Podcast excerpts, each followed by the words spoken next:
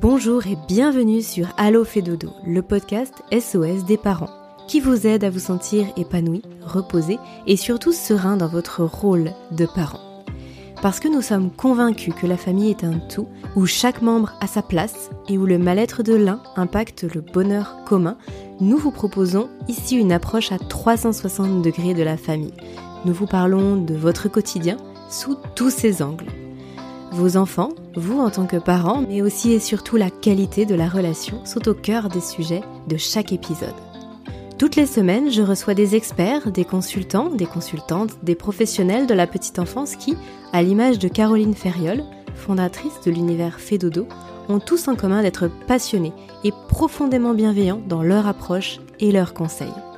Nous parcourons ensemble les sujets qui vous intéressent, vous intriguent et vous troublent parfois. Car oui, en tant que parent, de nouvelles questions émergent chaque jour et les bonnes réponses font toute la différence. Pour les curieux qui se demanderaient qui est cette voix derrière le micro, eh bien, je m'appelle Aurélie Montin, je suis consultante spécialiste du sommeil adulte et auteur du podcast Insomnie hors de mon lit. J'anime Allo fait dodo chaque semaine, avec pour objectif de vous proposer le meilleur de chacun, chacune de mes invités, ainsi que les sujets les plus percutants. Il m'arrivera parfois de changer de place derrière le micro pour vous parler sommeil, de votre sommeil à vous, parents, car oui, dormir quand on fonde une famille est aussi un challenge parfois. Très bonne écoute à toutes et à tous.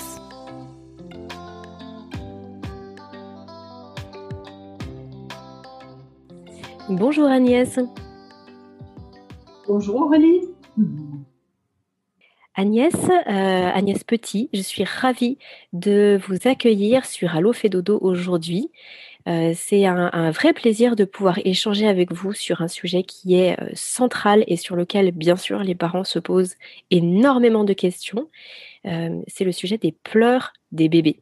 Alors avec vous aujourd'hui, on va essayer de, essayer de bien comprendre comment réagir le mieux possible aux pleurs de nos bébés. Et pour ça, il faut déjà comprendre pourquoi les bébés euh, pleurent, pourquoi nous, en tant que parents, euh, c'est parfois si difficile d'entendre pleurer nos bébés. Alors, on va euh, avoir une approche vraiment très spécifique avec vous.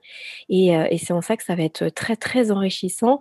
Euh, vous allez nous parler déjà de l'approche d'Aleta Solter, vous allez nous parler de l'analyse transactionnelle, vous allez nous parler des émotions, finalement au sens large des, des, tout petits. Mais avant de rentrer dans le vif du sujet, Agnès, je vais vous laisser bien sûr vous présenter, nous dire qui vous êtes, quel est votre parcours, votre spécialité, et puis sur quel sujet portent vos conférences, vos formations, etc.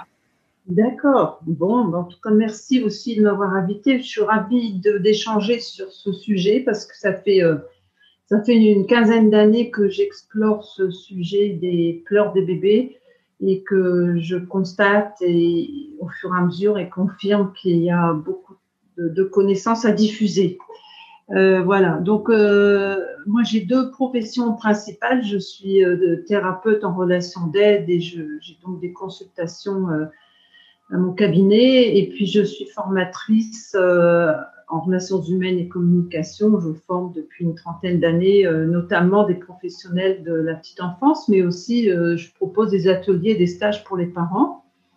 et j'anime des groupes de supervision et d'analyse de pratique pour aussi des professionnels de l'enfance, dans le paramédical et le social.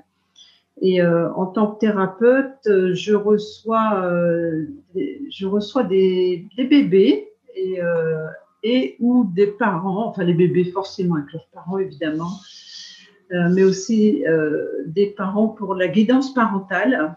Donc les bébés, c'est souvent centré sur les pleurs des bébés qui peuvent questionner les parents et, donc des entretiens de guidance parentale pour accompagner les parents dans leur rôle éducatif. Euh, et puis, euh, je reçois des, enfants, des adolescents et des adultes. Et mes spécialités sont aussi euh, l'accompagnement que j'appelle moi de traversée de crise, hein, des moments difficiles de la vie, des problèmes de burn-out, des problèmes de, de conflits à gérer avec son entourage professionnellement. Et euh, je suis spécialisée dans l'accompagnement du deuil. Voilà. Et donc, euh, mon parcours, euh, je viens un peu l'expliquer. alors, ce qui est fort important aussi, dans, enfin, si dans mon parcours, hein, c'est que d'un point de vue personnel, j'ai eu j'ai eu quatre enfants, j'ai quatre enfants et j'ai euh, six petits-enfants. Et voilà, à titre personnel, j'ai une expérience aussi, notamment l'un sur les pleurs des bébés, puis évidemment sur la grossesse, sur la parentalité. Euh, hmm. et, je suis, euh, en tant que thérapeute, mon outil principal, c'est l'analyse transactionnelle, voilà, que vous avez cité et que je pourrais définir si besoin. Voilà. oui, effectivement, on va revenir sur, euh, sur l'analyse transactionnelle euh, juste après. Effectivement, parce que c'est vrai que ce terme-là est quand même peu connu et je pense que ce sera bien de l'expliciter avant de, rentrer dans le vif du sujet. Oui, et vous m'avez demandé aussi euh, les conférences et formations que j'anime, c'est ça Sur quel thème? Mm-hmm. C'est ça? Alors, les formations, je me consacre beaucoup actuellement sur toutes les formations justement en analyse transactionnelle euh, pour, les praticiens en relation d'aide qui, euh, veulent utiliser les, outils qui sont très précieux euh, de l'analyse transactionnelle, hein, qui aident beaucoup au développement personnel et puis à la gestion de la, communication et qui nous aident aussi à comprendre les, les, émotions, à pouvoir les accueillir et pouvoir les accompagner. Euh, et sinon, j'ai animé beaucoup de formations. Donc, pour les professionnels de l'enfance, ça touchait à la question de la sanction, de la punition, l'agressivité chez l'enfant, euh, euh, l'écoute des émotions du jeune enfant. Ça, c'est une formation que j'ai beaucoup, beaucoup animée. sur la place de l'affectivité dans la relation à l'enfant quand on est professionnel et qu'on accompagne des enfants. C'est trouver cette juste proximité. Euh, voilà. Et puis, ben, les, conférences, c'est sur ces thèmes-là. Et puis, des, sujets qui sont plus larges sur la résilience, la honte, la culpabilité. Euh, je viens d'animer une conférence, euh, on avait intitulé ça Ne mettons pas nos émotions en quarantaine, ce que nous disent nos émotions. Voilà. Et, une mhm. conférence sur pleurs des bébés aussi, effectivement. Oui, bien sûr. Donc là, l'analyse transactionnelle, si, euh, si je dois reprendre en quelques mots, c'est effectivement le fait de euh, d'étudier euh, la personnalité de chacun, l'interaction de chacun avec son environnement et la place des émotions dans tout ça, si j'ai bien compris. Alors, l'analyse transactionnelle, c'est vraiment euh, une théorie de la personnalité et de la communication qui a été élaborée euh, par Eric Berne, un psychiatre américain, dans les années 1950. Euh, voilà. Et donc, dans, dans son approche de sa description de la personnalité, de la théorie du développement de, de la personne, et euh, sa compréhension de la communication entre les personnes, ça nous donne une multitude d'outils, donc à la fois pour mieux comprendre, mieux comprendre autrui et mieux gérer aussi euh, la communication entre moi et l'autre. Et entre autres, il y a donc tout un chapitre, je dirais, sur euh, les émotions. Voilà, sur, euh, Mais du coup, là, pas uniquement sur les enfants, sur les émotions, enfin au sens large finalement. L'analyse transactionnelle, ça concerne l'adulte, ça concerne tout individu. Là, c'est pas focalisé sur les enfants. C'est vous après qui avez justement euh, euh, eu une approche vraiment très spécifique et qui avait apporté quelque chose par rapport aux enfants. Mais, oui, donc il a beaucoup parlé des émotions, mais tout en parlant quand même des enfants, parce que par exemple, lui, dans son approche, euh, il constate que bon, dans les quatre grandes émotions, peur, joie, colère, tristesse, l'éducation a eu un très grand rôle dans le rapport que nous avons aux émotions. Et notamment, il constate que euh, la plupart d'entre nous, il y a une des quatre émotions qu'on a mis un peu de côté pour différentes et inconsciemment, hein, mais pour différentes raisons. Soit ça peut être des raisons très directes ou euh, nos figures parentales, euh, c'est-à-dire les personnes qui ont une forte importance dans notre éducation, pas forcément papa-maman, pas uniquement, hein, ça dépend des contextes familiaux. Euh, par exemple, euh, ils nous ont dit, mais maintenant tu es grande, tu pleures pas, ou un garçon ça pleure pas, ou euh, j'ai été, ils m'ont jamais témoigné qu'on peut pleurer parce qu'eux-mêmes ne pleuraient jamais, etc. Donc euh, si je continue là-dessus, ben dans ce cas-là, je peux avoir mis de côté l'émotion tristesse. Inconsciemment, hein, elle ne fait pas partie de mon décor, si je puis dire. Et donc, quand il a parlé des émotions, il a forcément parlé de l'enfance en disant que euh, très jeune, nous avons un peu appris à réprimer une des quatre émotions. Hein. On voit beaucoup de personnes qui sont en difficulté avec la colère, par exemple parce que ce qu'elles ont retenu de la colère, ça peut être quelque chose de, de, de violent, par exemple, hein, de, dangereux, parce qu'il y a eu une claque qui est venue avec, et, du coup, la colère, ça peut, ça peut être perçu comme négatif. Or, c'est l'expression de la colère là qui est négative. S'il reçoit une fessée, mais euh, c'est pas la colère en elle-même. La colère, elle indique qu'il y a une limite qui a été dépassée pour, pour autrui. Hein.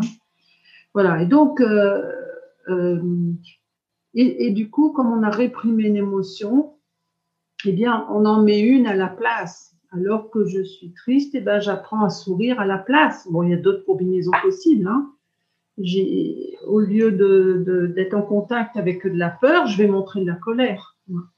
Et certains collègues de, d'Éric Berg ont poursuivi la, réflexion en disant que ce, ce, ce phénomène-là, euh, à 3-4 ans, c'est presque installé quand même. J'ai déjà appris à 3-4 ans notre émotion. Et donc c'est ça que j'ai poursuivi moi euh, dans ma réflexion autour des pleurs des bébés, parce que je pense même que euh, des choses peuvent se jouer dans la manière dont on perçoit les pleurs et la manière d'y répondre. Mmh, oui, votre hypothèse finalement, c'était que tout intervenait beaucoup plus tôt et pouvait même se mettre en place avant 4 ans, euh, même depuis euh, finalement la naissance au final, si je comprends bien. Oui, oui, alors bien sûr, mon souhait, c'est que surtout les parents euh, ne se culpabilisent pas. On n'y peut rien, on fait aussi avec ce qu'on est et on a les parents forcément une bonne intention, mais il y a des informations qu'on n'a pas forcément et je suis bien placée pour en parler parce que, entre autres, moi, c'est à l'état solitaire et puis après les découvertes de neurosciences affectives qui m'ont beaucoup aidé. J'ai découvert ça alors que mon deuxième enfant avait 12 ans. Et je me suis dit, oh, si j'avais connu à l'état solitaire il y a 12 ans, quand mon fils est né, qu'il était bébé et qu'il pleurait beaucoup, parce que ça m'aurait épargné euh, hmm beaucoup d'angoisse notamment, beaucoup d'inquiétude, beaucoup de sentiments mmh. d'impuissance, euh, voilà, beaucoup de culpabilité, enfin, ou en tout cas l'impression, la peur de ne pas être une bonne mère. Agnès, est-ce que vous pouvez nous parler d'Aleta Solter Vous vous êtes formée auprès d'Aleta Solter, c'est quelqu'un qui a une grande influence sur vous, sur votre travail. Euh, qui est-elle? Est-ce que vous pouvez nous détailler un petit peu son approche? Oui, donc Aleta Solter, c'est une psychologue suisse-américaine qui habite en Californie euh, et qui, qui, vient, qui venait en Europe, euh, je ne sais pas l'âge qu'elle a aujourd'hui, mais elle venait en Europe tous les deux ans. Et donc, euh, au moment où j'ai lu son ouvrage Pleurs et colère des bébés, eh bien, j'ai appris qu'elle venait dans les mois qui suivaient en France. Donc, je me suis précipitée dans une formation qu'elle proposait et, vraiment, j'ai, ça correspondait vraiment à, ce que je pressentais. Voilà. Et donc, elle a, elle a beaucoup travaillé sur le stress. Euh, euh, voilà, elle s'est formée euh, en Suisse quand elle était psychologue au départ de sa formation avec Piaget. voilà, et depuis, ces, ces, ces, découvertes ont été corroborées par les découvertes des neurosciences affectives. Donc elle, elle s'est intéressée mmh particulièrement aux pleurs des bébés Justement, là, c'est vraiment le, cœur de notre sujet aujourd'hui. Euh, je trouve ça très intéressant hein, qu'on ait pu euh, justement définir aussi ce que c'est que l'analyse transactionnelle et puis bien sûr parler d'Aleta Solter. Euh, surtout que Caroline et moi-même, on vous a découverte, Agnès, par, rapport à un article que vous avez écrit sur la revue publiée sur le Oui, c'est sur la plateforme Kern qui, regroupe des, des revues sous forme numérique. Et donc, la revue en question, mhm. c'est les actualités en analyse transactionnelle. Alors, il est un peu spécialisé parce que je m'adresse à des analystes transactionnels. Donc, parfois, il y a un petit peu du jargon d'analyse transactionnelle. Mais euh, voilà, j'ai écrit effectivement un article pour cette revue et qui paraît euh, auquel on peut avoir accès dans, sur Kern. Mmh, tout à fait. Et c'est vrai qu'à la lecture de cet article euh, avec Caroline, on s'est, euh, on, s'est dit waouh, c'est, c'est vraiment euh, des, informations précieuses, des informations que tous les parents devraient connaître. Et vous le disiez d'ailleurs hein, au tout début de notre échange, il y a beaucoup d'informations là-dessus à diffuser. Ça permettrait en tant que parent parfois de, de mieux comprendre et puis peut-être d'agir aussi différemment et, aux enfants peut-être aussi de, de s'éveiller dans, dans des contextes émotionnels plus favorables pour eux. Et justement, on va parler de tout ça, on va parler des pleurs des bébés. Euh, mmh moi, ce qui m'intéresserait là maintenant qu'on puisse détailler, c'est pourquoi un bébé pleure, pardon, qu'est-ce qui fait qu'un bébé pleure? Il y, a, plein de raisons qui font qu'un bébé pleure.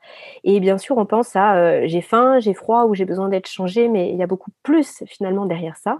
Mmh et ce qui est tout aussi intéressant, et ce que vous évoquez vous aussi dans votre travail maintes et maintes fois, c'est justement l'explication plausible de l'adulte, de l'attitude de l'adulte vis-à-vis des pleurs de l'enfant. Parce que finalement, il y a ces deux éléments-là qui sont essentiels à bien détailler, à bien définir pour ensuite comprendre la suite. On peut commencer par les, raisons qui font qu'un bébé pleure, bien sûr. Euh, évidemment, il peut pleurer parce qu'il a faim, parce qu'il est fatigué, parce que il a les fesses mouillées euh, ou parce qu'il a une douleur physique. Euh, qu'est-ce qui est encore les besoins primaires, hein, euh, voilà, faim, froid, euh, besoin, dans les euh, besoins primaires, il y a le besoin de contact aussi physique. Hein. Voilà. Et donc, c'est là déjà où il y a une, information importante, c'est que les pleurs peuvent être d'une toute autre nature et peuvent être ce que Alita Sauter nomme des pleurs de libération, des pleurs de libération de stress et donc, euh, et ces sources de stress sont très nombreuses. Il y a eu des stress un peu stockés euh, éventuellement pendant la grossesse. Euh, bon, voilà, des, raisons très, très différentes, hein, des stress vécus par les parents, la maman notamment, et puis des stress peut-être dans le ventre, hein, on ne sait pas, être un petit peu comprimé, être être mal positionné, enfin voilà. Donc ça, c'est des stress euh, prénataux. Il y a le, il y a des stress liés à la naissance. Ça c'est, ça c'est évident. C'est évident que tout bébé, tout bébé, euh, on sait que c'est quand même une épreuve. Cette sortie du ventre maternel, hein, passer de d'un endroit où on est en apesanteur euh, et, passer après la naissance d'un seul coup, c'est quand même très violent physiquement, semble-t-il. C'est passer de, de l'apesanteur à la plus loin pesanteur.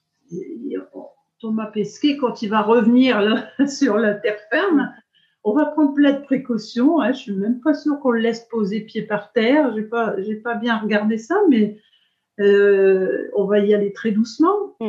Et donc, ce bébé, il passe de l'apesanteur à à quelque chose où il vit une pesanteur et il tombe sur une planète qui tourne à 15 km heure. C'est, tout ça, c'est quand même éprouvant. Il passe de 37 degrés, température constante, à 20, 22 dans une salle d'accouchement. Euh, des bruits qui étaient feutrés et là, des bruits, des cliquetis, euh, des objets chirurgicaux dans, il peut y avoir, utilisés par les soignants.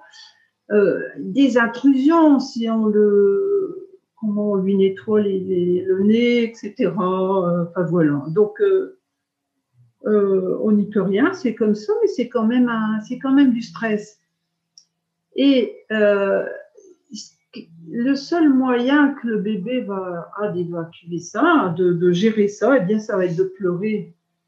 Et donc les pleurs ont cette cause très importante de, se libérer de, des, des, différents stress et puis il y a les stress aussi euh, un peu plus loin au bout de quelques jours, l'entrée à la maison, euh, le retour à la maison, un grand frère, enfin une, maison qui vit. Hein, c'est une maison qui vit, voilà. Il y a des, petits bruits ou des gros bruits. voilà. la première fois où on va sortir dans une petite fête de famille, de faire des courses avec papa-maman, c'est des, des surinformations, des surstimulations qui, sont au fond des sources de stress. Stress ne voulant pas dire quelque chose de, de vraiment négatif. Hein. La définition du stress, c'est toute réponse du corps à une stimulation externe. Hein. Donc, euh, même la joie, la joie, euh, une très bonne nouvelle, euh, génère en nous du stress. C'est une réaction physiologique qui se passe automatiquement. Donc, euh, cette deuxième grande catégorie de causes des pleurs, c'est des pleurs de libération et qu'on peut appeler de guérison. Et ça, ça, change tout de vraiment bien comprendre ça. Donc, c'est en lien avec euh, la deuxième question. Euh, très souvent, et quand je pose la question aux parents, voire même aux professionnels qui s'occupent de bébés, qu'est-ce que ça leur fait ces pleurs de bébé, qu'est-ce que, comment évite ça? Eh bien, euh, la réaction est à 95% une réaction un peu de, difficulté, voire ça peut aller jusqu'à la douleur. Hein. J'ai mal pour mon bébé, euh, l'entendre pleurer, c'est vraiment, euh, c'est vraiment difficile. Parce que peut-être aussi, on y met derrière de la souffrance. Or, comme je viens de dire, il y a des pleurs de guérison, des pleurs de libération, et ça n'est pas de la souffrance. Euh, si, si, je fais un parallèle, euh, l'être humain, a besoin plusieurs fois par jour d'aller uriner. Euh, il faut que ça se passe et c'est pas une souffrance. Ça devient une souffrance si, je, si la personne se retient. Et, et donc, euh, hmm. qu'est-ce qui fait donc que les pleurs sont si difficiles à, à, à accueillir, hein, euh, eh bien, il y a vraiment plusieurs choses. Ce qui serait ancré en nous depuis des millénaires, hein, c'est le fait, par exemple, que euh, des millénaires, en tout cas, je ne sais plus l'homme de Cro-Magnon à combien ça remonte, mais, mais euh, par exemple, à cette époque-là, il ne fallait pas que le bébé pleure parce que dans, dans, la grotte, on pouvait être repéré par des prédateurs ou par un clan adverse, donc on faisait taire les bébés, donc il semblerait qu'ils puissent de manière archaïque nous, nous rester des choses comme ça. Euh, il y a une deuxième raison, c'est aussi que euh, notre bébé nous renvoie, et, et là c'est très inconscient évidemment, mais euh, c'est que ça nous renvoie aussi à nous quand nous étions bébés. Ça, et ça c'est très profond en nous, mais je, mesure combien ce sujet-là parfois euh, peut euh, chambouler les personnes qui, m'écoutent. mais je pense que c'est parce que aussi ça nous replonge à notre insu dans notre petit vécu, de vécu de petit bébé. Et avec des vécus forcément, euh, il semblerait que tous on ait vécu un petit moment euh, de sentiment d'abandon, par exemple, ou ce biberon qui arrive pas assez vite, etc. Euh, voire pire. Hein, euh, à l'âge que j'ai, euh, je ne sais pas si, si, ma maman a dit ça ou mes proches, mais c'était assez courant de dire ben, laisse-le pleurer, ça va, ça va lui passer. Ou laisse-le pleurer dans la chambre du bourg, ça va bien finir par s'arranger. Euh, donc, ça peut être un, sentiment quand même euh, vécu par le bébé d'un très grand désarroi. Et du coup, on peut projeter sur notre bébé ce désarroi qui n'est pas forcément exact. Hein. Et, euh, comme on a envie de bien faire, eh bien, on va être très préoccupé par ces pleurs du bébé. Euh, alors la question c'était qu'est-ce qui donc, comme on ne, connaît pas bien toutes les raisons, on imagine que c'est de la souffrance, que c'est à nous d'y faire quelque chose, que euh, j'ai vérifié qu'il a qu'il pas faim, qu'il a pas froid, euh, qu'il fait pas de fièvre, etc. il pleure toujours. Mais qu'est-ce qui se passe? Est-ce que c'est moi qui suis pas bonne? Et là, ça devient, ça peut devenir douloureux, quoi, dans ces cas-là. Voilà. Et, ça, c'est. Il y a, il y a peut-être une précision, euh, Agnès, il y a peut-être une précision qu'on peut, qu'on peut faire ici, à savoir que euh, vous mettez en parallèle justement le fait de euh, de ne pas euh, trop justement euh, mettre de choses négatives derrière les pleurs des bébés et en même temps vous dites que ça, ça peut procurer un sentiment d'abandon chez l'enfant si on ne, si on le laisse dans ses pleurs pendant longtemps, si on le laisse isoler, si on ne s'occupe pas de lui pendant ses pleurs. Et du coup, moi, à travers ces deux choses-là, j'ai envie de dire, mais finalement, quelle est, l'attitude que devrait avoir un parent pour que ce soit le plus favorable à la fois pour lui et à la fois pour son enfant entre euh, l'indifférence et entre euh, bah, finalement trop d'attention qui font que le bébé ne peut pas exprimer euh, ses pleurs alors qu'il en a besoin? Oui. Alors, ben, je vais aller dans cet ordre-là. Effectivement, qu'est-ce qu'on peut faire Mais ce sera très important de, de, revenir aussi sur les conséquences de nos réponses spontanées. On y reviendra après. Donc, l'idée, ça veut dire, ça veut dire que euh, c'est important d'accompagner les pleurs des bébés. C'est complètement révolu de le laisser pleurer seul euh, à l'autre bout de la maison ou cette fameuse phrase qu'on entendait euh, laisse-le pleurer ça lui fera les poumons il est les pleurs signifient que le bébé a un, besoin hein. donc on l'a vu soit un besoin primaire ou de contact euh, ou alors il a besoin de se libérer, mais ça doit être de manière accompagnée. C'est-à-dire que euh, on, va pas faire ça avec des adultes. Euh, c'est Eric Binet hein, qui dit, imaginez, euh, dans, il est aussi euh, thérapeute hein, psychologue, lui, hein, et il dit dans mon cabinet, c'est comme si une personne se met à pleurer, euh, je vais pas commencer à lui faire des chatouillis pour que que ça passe ou à lui dire bah, attendez, je vais allumer la radio, ça va passer. Hein ça, la posture, c'est bien d'accueillir euh, la tristesse de, de la personne que j'écoute. On le fait entre adultes. Hein. Voilà. Et donc, euh, l'idée, c'est vraiment d'être présent avec le bébé. Alors, évidemment, euh, je pourrais revenir encore après. Hein. L'idée, c'est vraiment, par exemple, de le prendre dans les bras moi, j'ai réappris à faire ça avec mes petites filles euh, qui sont nées il y, a, il ans et demi et quatre ans, parce que mes enfants, ils sont très grands. Donc, euh, j'ai réappris à, faire ça avec euh, ces, mes, petites filles. Euh, donc, c'est de l'apprendre et après avoir vérifié que tout le reste était OK, hein, le, sommeil, la nourriture, etc., je lui disais deux mots. Je lui disais, mais je sais pas, je sais pas trop pourquoi tu pleures là, mais je suis là, tu peux pleurer, tu peux pleurer. Si ça te fait certainement du bien, vas-y. Et donc, euh, j'essayais de capter de temps en temps son regard, mais un bébé qui est en pleine crise de larmes, euh, il a les yeux euh, parfois fermés ou il ne regarde pas forcément. Hein. Donc ça, ça c'est l'idée, c'est d'être proche de lui, mais attention, et si vous en êtes d'accord, j'aborde des, choses à ne pas faire. Euh, donc Agnès, juste avant d'aller plus loin, si je me permets de résumer votre pensée pour voir si je vous ai bien suivi, c'est qu'à la fois, euh, il est très important de ne pas ignorer les pleurs de l'enfant, de les accepter, de, dire que, de lui dire au bébé, à l'enfant qu'il a le droit de pleurer, mais en même temps sans vouloir faire taire les pleurs. Et je pense que c'est là la grosse difficulté et la grosse nuance aussi, c'est que souvent on a tendance à vouloir faire taire les pleurs, alors qu'en fait il faut simplement les accueillir, et c'est le terme que vous avez utilisé, je trouve qu'il est vraiment très parlant.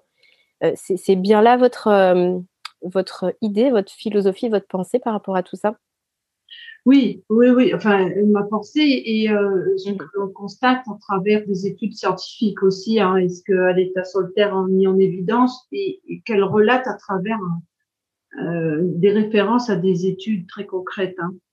Mmh voilà. Et donc, effectivement, on a bien vu que les effets euh, qu'ont sur nous euh, adultes les pleurs des bébés nous, poussent euh, à faire en sorte qu'il cesse, hein, comme si c'était un objectif parfois inconscient qui s'arrête. Parfois c'est conscient hein, dans une structure dans une crèche, euh, on peut vraiment avoir envie que ça s'arrête pour pas que les autres bébés se mettent à pleurer ou soient réveillés par celui qui pleure. Donc ça, c'est encore autre chose.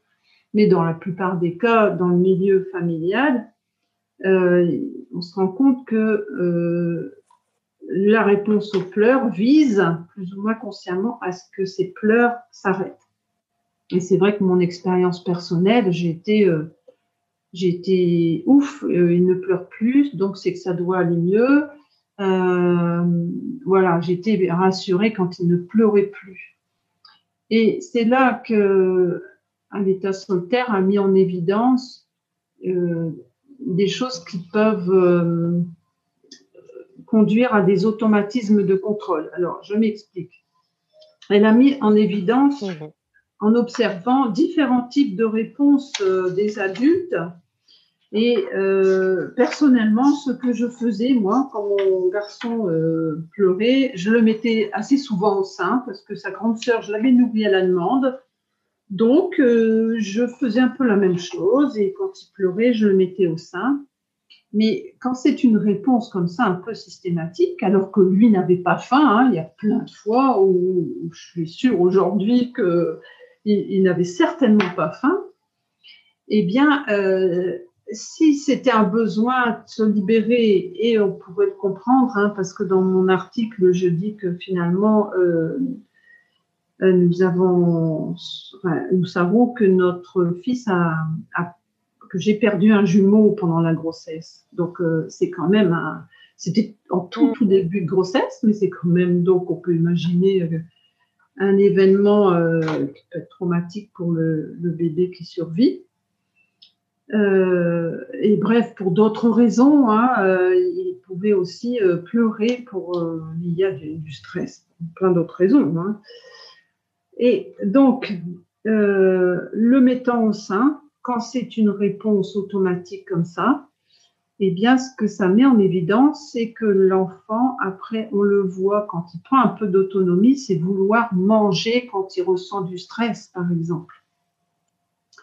Donc, euh, c'est ce que vous appelez justement les automatismes constatés euh, dans automatismes de l'enfance, puis à l'âge adulte, et qui prennent racine dans, le, dans le, la toute petite enfance en fonction de la réaction de l'adulte, des parents vis-à-vis des pleurs. D'accord.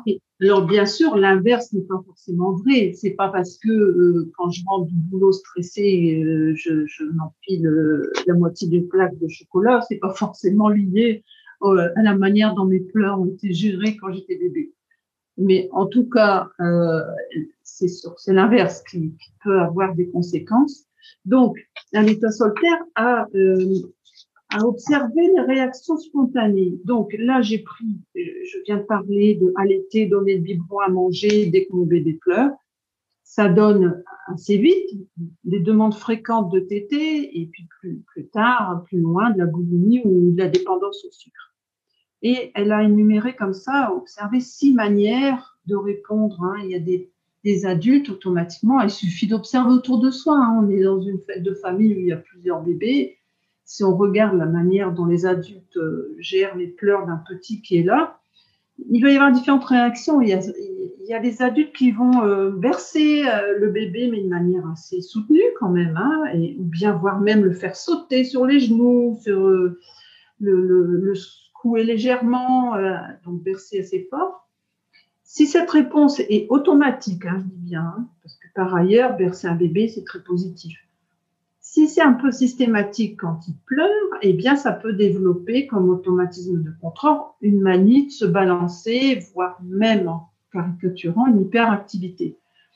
Euh, donner une tétine, ça crée une dépendance à la tétine. Le, le, le, petit, il va réclamer sa tétine et quand il sera suffisamment grand, il va aller la chercher euh, dans des moments, par exemple, où il est stressé euh, il y a comme manière de réagir, c'est de distraire, de, montrer des hochets, de chanter, de, de, voilà. Et là, la conséquence peut être que on va avoir un bébé et un jeune enfant qui va avoir des demandes constantes d'être diverti. il y a aussi euh, quelque chose qui peut se passer, c'est qu'assez automatiquement on couche l'enfant, euh, donc on l'ignore un peu Et là, on va avoir un bébé qui va s'auto-réguler en suçant, en suçant son pouce, en développant une dépendance à, une couverture à un objet, voilà. Et puis, une dernière manière de faire, c'est de donner des calmants. Euh, donner des calmants, ouais, et, qui peut créer aussi une dépendance, euh, dépendance à, des calmants, même en homéopathie. Hein, on peut avoir euh, un enfant qui apprend à réclamer ses petites granules parce qu'il a l'habitude que le bébé, on lui donne quelques granules quand il pleurait beaucoup. Voilà, ça c'est pour les automatismes de contrôle où on peut retrouver des, euh, chez les adultes des, des, restes, entre guillemets, de ça. Hein, euh, les, ongles, les, ongles, rongés, par exemple. Hein, L'état solitaire, euh, en formation, nous faisait un schéma et elle disait, sucer son pouce, ça commence donc bébé et, et, de euh, alors il y en a beaucoup, beaucoup d'enfants, beaucoup de bébés sucent leur pouce, la courbe est très haute, et puis jusque 15 ans, ça va en, diminuant, et puis à 15 ans, on trouve encore quelques, quelques, quelques ados qui sucent encore leur pouce, c'est minime. Par contre, la courbe de ceux qui rongent leurs ongles est inversement proportionnelle. Ça démarre vers, vers 4 ans, par exemple, et, la courbe va aller en montant très fort. Et à 16 ans, là, c'est inversement proportionnel et avec beaucoup de jeunes, enfin beaucoup plus de jeunes qui, rongent leurs ongles.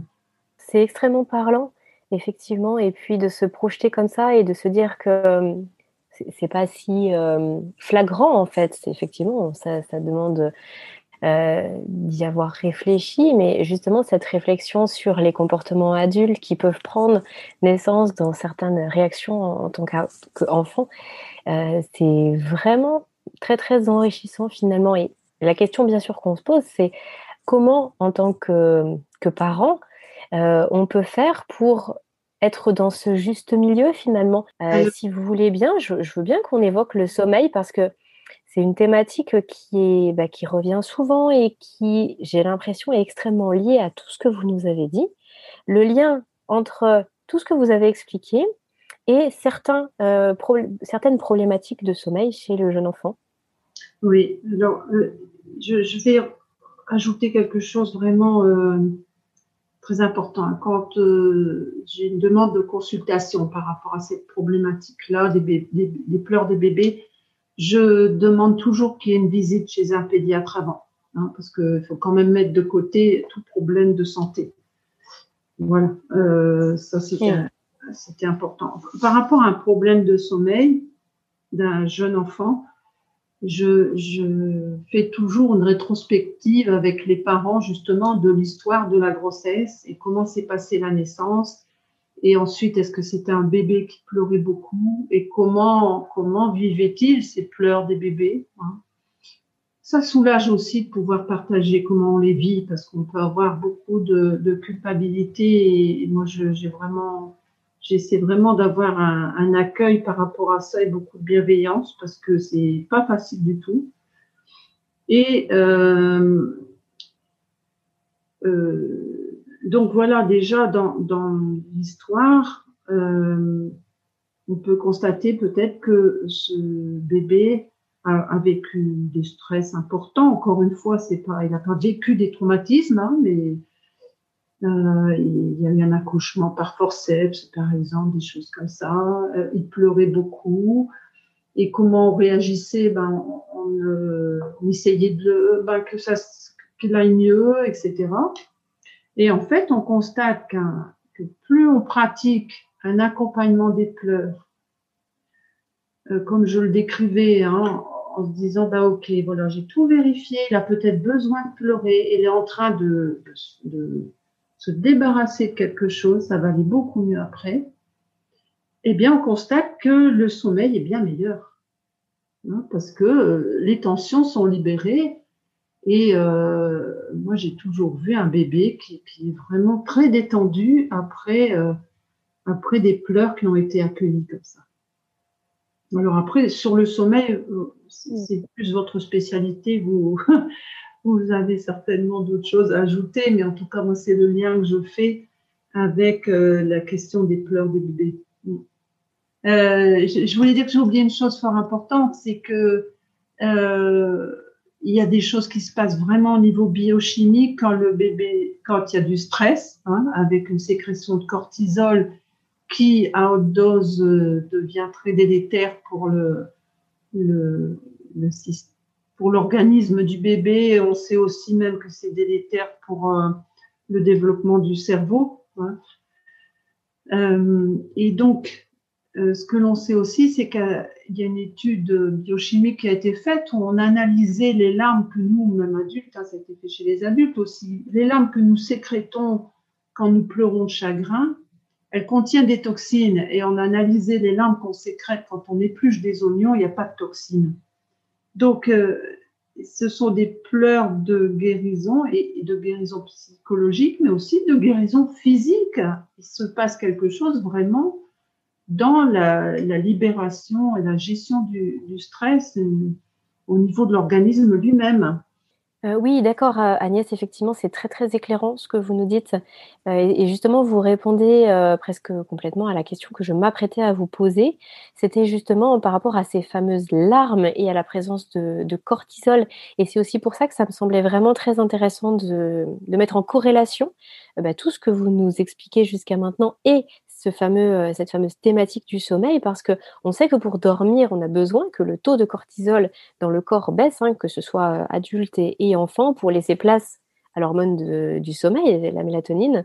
Et ça peut être euh, justement très compliqué pour un bébé qui ne peut pas pleurer de ne pas pouvoir évacuer tout ce cortisol en trop euh, lié au stress qu'il a pu vivre, alors qu'on imagine que lorsqu'il arrive à se libérer de tout ça, il va aller plus facilement vers le sommeil. Et je trouve ça vraiment très intéressant de, l'avoir évoqué, d'avoir évoqué cet aspect physiologique finalement des, pleurs de guérison, ce que vous appelez pleurs de guérison.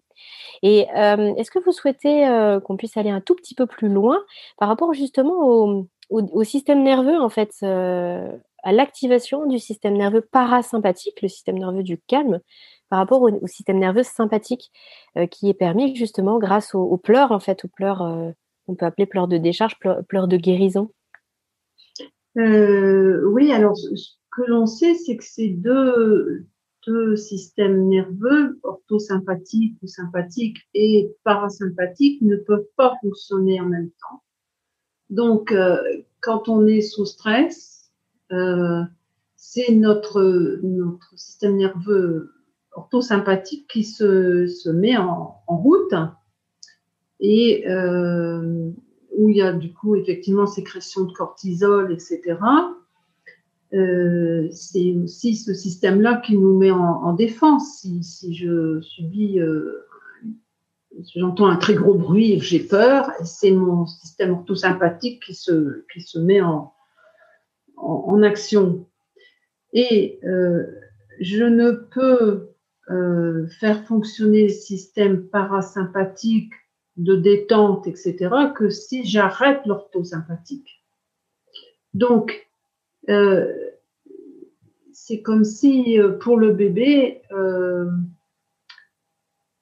si je, j'arrête ses pleurs, si je ne permets pas cette libération, c'est comme si j'appuie euh, sur le, c'est une image que donne Eric Binet, euh, j'appuie euh, sur l'ascenseur pour monter et descendre. ça peut pas aller, ça peut pas être les deux en même temps. Voilà. Et du coup, l'expression des pleurs et de cette libération font qu'on actionne à ce moment-là le système parasympathique qui a comme conséquence de, calmer, de effectivement, hein, la sécrétion de mélatonine, d'ocytocine, etc. Mmh, et qui, qui, va prendre le relais pour l'enfant. D'accord. Ok. Euh, Agnès, euh, nous avons évoqué beaucoup de choses. Vous nous avez éclairé sur un certain nombre de points. C'était vraiment passionnant. Euh, je vous remercie pour tout ça. on arrive à la fin de, notre interview. Il y avait juste du coup une, une question que je voulais vous poser en lien avec justement ce que vous avez évoqué au tout début de l'interview, le terme de guidance parentale. Parce que là, avec tout ce que vous nous avez dit euh, là aujourd'hui, euh, justement cet accueil des pleurs, cet accueil des émotions, ne, pas ignorer, ne pas vouloir faire taire, mais juste être dans l'accueil. ça se retrouve pas que finalement dans la, dans la toute toute petite enfance avec un bébé qui, qui, pleure et qui ne parle pas encore. Ça se retrouve aussi finalement tout au long de l'enfance et dans, dans notre rôle de parent, dans la parentalité. Il y a une grande place finalement à l'écoute mmh. des émotions de l'enfance. C'est un sujet bien sûr sur lequel vous travaillez énormément. Et j'aimerais beaucoup que vous puissiez, pour, pour conclure et, et, en ouverture aussi sur bien d'autres choses, mais nous parler de, de la parentalité, de ce qu'on peut mettre derrière le terme de parentalité bienveillance, de quittance euh, parentale, ce que vous faites justement pour aider les parents à se sentir euh, plus sereins, euh, qu'ils puissent être bienveillants dans leur approche et, et avancer en fait avec leur, leur enfant tout petit. donc sur, le, sur la notion de guidance parentale, moi je vois mon rôle comme un accompagnement des parents à partir de de leur vécu à eux. Euh, je leur offre, c'est mon objectif en tout cas, un espace déjà pour formuler comment ils vivent les choses parce que je constate que déjà en soi, euh, ça fait du bien de pouvoir déposer sans être jugé, sans être jugé. Hein. et ça, je trouve que c'est super important parce qu'on a suffisamment de pression extérieure et par des lectures et par euh, euh, des remarques voilà extérieures. Euh, on parle beaucoup de l'éducation, mais parfois c'est un peu trop parce que ça, nous met la pression. Il faut qu'on soit des parents euh, parfaits alors qu'on a tous. ça fait partie du processus dans la parentalité, c'est de, faire le deuil du parent parfait. Et puis mon accompagnement, c'est d'aider les personnes à trouver aussi les, solutions qui leur conviennent dans les, des problématiques euh, éducatives qui se posent pour eux. Et euh, je, je, ne donne pas vraiment de conseils, mais des informations, comme là j'ai essayé de le faire. Alors moi, je, je tire aussi mes informations euh, sur différentes formations que j'ai pu faire sur les neurosciences affectives et puis sur qui touchent à la communication, des informations sur ben, qu'est-ce qui facilite la communication, qu'est-ce qui facilite l'expression de nos enfants dans la manière qu'on a de, de, de, leur répondre, de les écouter, qu'est-ce qui peut favoriser euh, le fait d'être entendu par nos enfants quand on a, par exemple, une exigence à avoir vis-à-vis d'eux, comment gérer un conflit, euh, on parle souvent de la question de la responsabilisation, comment les aider à intégrer les règles. Alors c'est pour ça que je suis aussi assez passionnée par la question de la sanction éducative, des questions, la question des punitions. Qu'est-ce qui va, pour moi, l'objectif, c'est de responsabiliser l'enfant et de l'aider à intégrer des limites euh, par des moyens euh, positifs. Quoi. et ça, je trouve ça intéressant. Voilà, et donc c'est un peu les objectifs euh, généraux de la guidance parentale que je la vois. Merci pour ces précisions Agnès. Où est-ce qu'on peut retrouver votre travail? Où est-ce qu'on peut par exemple voir aussi euh, quelles sont les conférences dans lesquelles vous intervenez? Euh, Vous avez un site internet? Oui, j'ai un site internet qui est App Thérapie AP, AP comme mes initiales, Agnès Petit, apthérapie.fr une page Facebook qui est euh, Agnès Petit, analyste, analyste, analyste transactionnel au féminin. Voilà. Alors les conférences, c'est à la demande aussi d'organismes, d'associations, parents d'élèves, euh, etc. Hein. Voilà où j'anime des journées pédagogiques pour des crèches aussi. Euh, voilà, j'ai pas un programme défini à l'avance, c'est des demandes qui me sont faites. Merci beaucoup Agnès pour le temps que vous nous avez accordé aujourd'hui sur le podcast. C'était un vrai plaisir d'échanger avec vous sur cette, euh, sur cette thématique des pleurs des bébés qui nous concerne tous. Hein. Ce que vous avez dit, ça, ça résonne beaucoup en moi euh, de par mon vécu personnel et de par euh, ce que je peux connaître des, des, bébés et de la petite enfance. Et je pense que ça va résonner en de nombreux parents. Donc merci infiniment. Euh, de nous avoir expliqué tout ça, de nous avoir euh, euh, partagé votre expérience aussi pour ce temps aujourd'hui. Et puis, je, je, vous souhaite une très bonne continuation. Oui, merci beaucoup aussi Aurélie. Et puis, je reste à la disposition pour poursuivre l'échange, les discussions. Et je, je, je, fais aussi des consultations par Skype, hein, parce que voilà. D'accord. Voilà, c'est parfois plus facile aussi. à partir de la distance, quoi. Hein. oui, complètement. Je mettrai de toute façon un maximum d'informations vous concernant dans la description de, de cet épisode. D'accord, merci beaucoup. Au revoir Agnès, merci. Au revoir. Cet épisode touche à sa fin. Il est l'heure de se quitter, mais pas pour très longtemps, puisqu'on se donne rendez-vous la semaine prochaine avec une nouvelle invitée. Des questions sur le sommeil de votre enfant ou sur le vôtre en tant que parent Des interrogations plus largement sur le domaine de la petite enfance Je vous invite à solliciter directement un rendez-vous gratuit avec une consultante de l'univers Fedodo sur fedodo.fr. A très bientôt sur Allo Fedodo et prenez bien soin de vous